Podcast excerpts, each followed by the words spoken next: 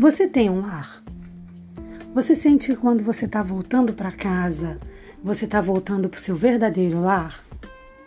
Existem muitas pessoas que não se sentem assim. Algumas porque realmente não têm um lar para voltar. É o caso dos moradores de rua, por exemplo. Outras porque aonde elas dormem não é o seu verdadeiro lar. Elas não se sentem parte daquilo. Elas não se sentem parte daquele ambiente. Isso é muito comum em pessoas que passam por maus tratos, por abandono, por uma série de fatores.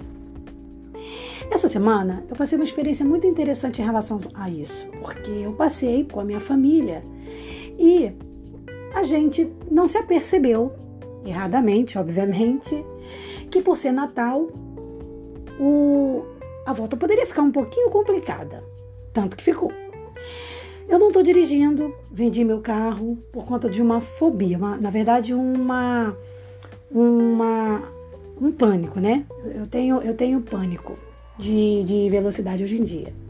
E até para pegar Uber fica complicado, porque eu não posso pegar Uber em alta velocidade. Então eu tenho que ficar pedindo Uber para fazer outros caminhos para eu conseguir vencer esse medo. E estou começando a vencê-lo com a ajuda de Deus, porque estou orando em cima disso e fazendo tratamento psicológico. Mas não é sobre isso que eu quero falar nesse podcast. O nosso tema aqui é essa coisa do lar, de como a gente pode ser grato por aquilo que a gente tem e do quanto é importante a gente sentir realmente que a gente tem um lar de verdade.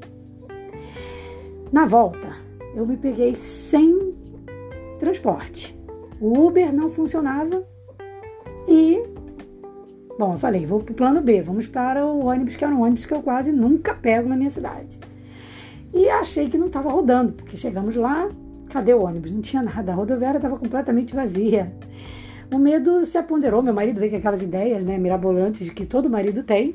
Ah, vamos para tal cidade, a gente pega e vai andando, sei lá quantos quilômetros. Óbvio que, como toda esposa, eu neguei de cara esse, essa proposta e falei para ele: bom, nós vamos ter que dormir num hotel, é o jeito.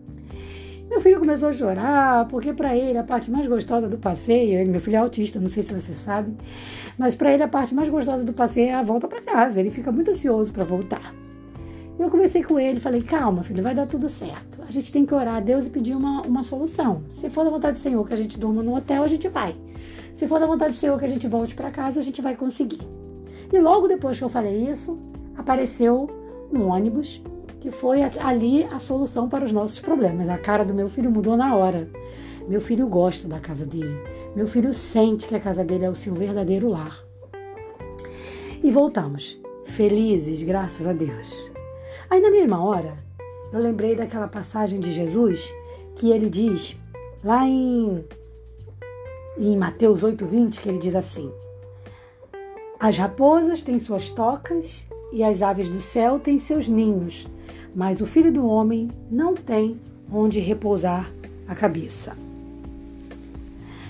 Nossa, naquele momento eu pensei, como deve ser ruim não ter um lugar para repousar. E aí eu não estou falando de casa, porque às vezes você não tem repouso na sua casa.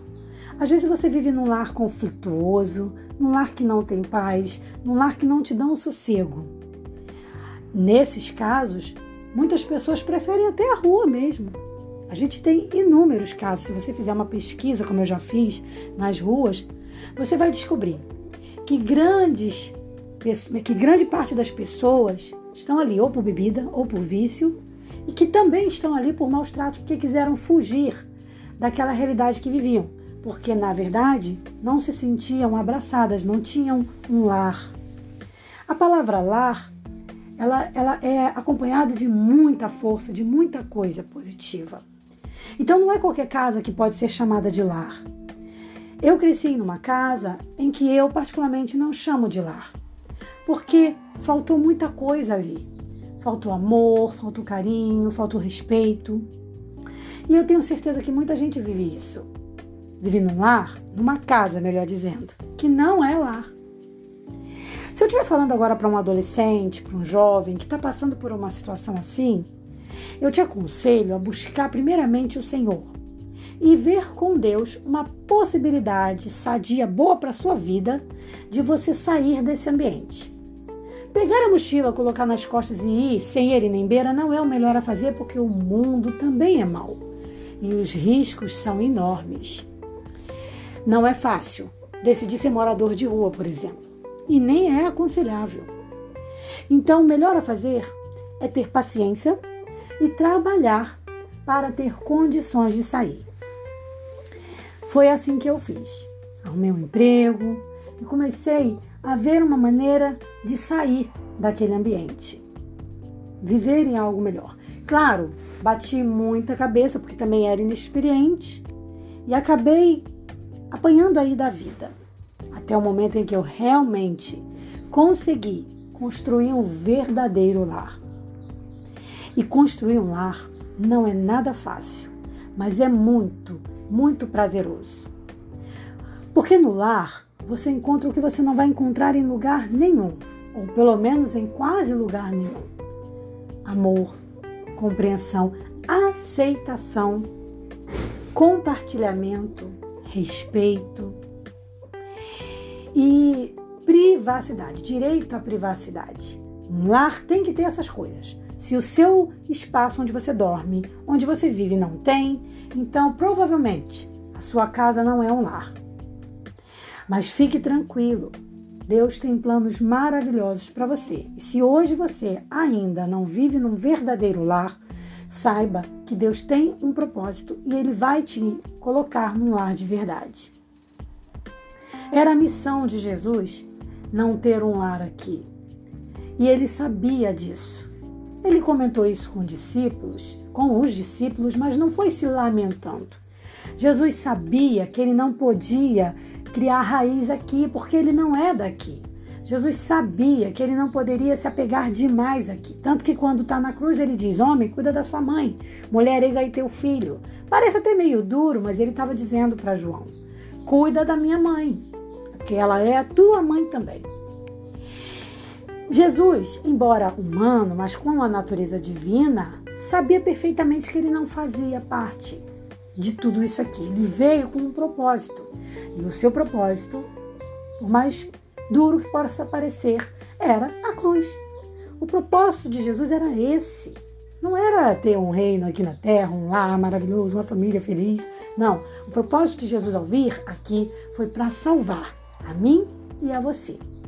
Mas o propósito do Senhor em relação às nossas vidas provavelmente tem, dentre outras coisas, o fator lar, que é colocar eu e você dentro de um lar de verdade.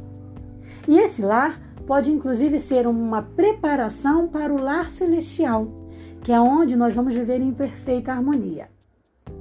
Esse lar aqui vai ser perfeito? Provavelmente não, porque somos humanos por melhor que seja a sua família, por melhor que seja o seu lar, você sabe que vão existir uns contratempozinhos. Isso é normal.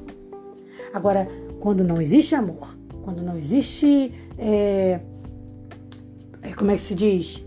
Respeito, quando não existe paciência, quando isso é uma constante, quando a ausência disso é uma constante, então a gente realmente não pode chamar esse espaço de moradia de lar. As aves do céu têm, os seus, têm as suas tocas. Perdão, as raposas têm as suas tocas. E as aves do céu têm os seus ninhos. Mas o filho do homem não tem onde repousar a cabeça. Se Jesus vier visitar você, como ele mesmo diz, eis que estou, eis que estou à porta e bato, e aquele que abrir a porta entrarei e cearei com ele. Será que ele vai encontrar em você? Aí eu não estou falando da sua casa. Ele vai encontrar em você, no seu coração, um lar? Será que Jesus vai encontrar morada no seu coração? Nesse fim de ano, meu propósito com Deus é, dentre outras coisas, fazer da minha casa, mas principalmente do meu coração, uma morada para Jesus. Não que ele esteja precisando, hoje ele não precisa, mas ele quer morar aqui. Ele quer morar dentro de mim e dentro de você. Que, sejamos um lar para ele.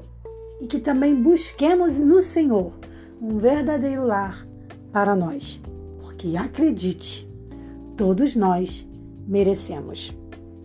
Que Deus te abençoe nesse dia e até o nosso próximo podcast.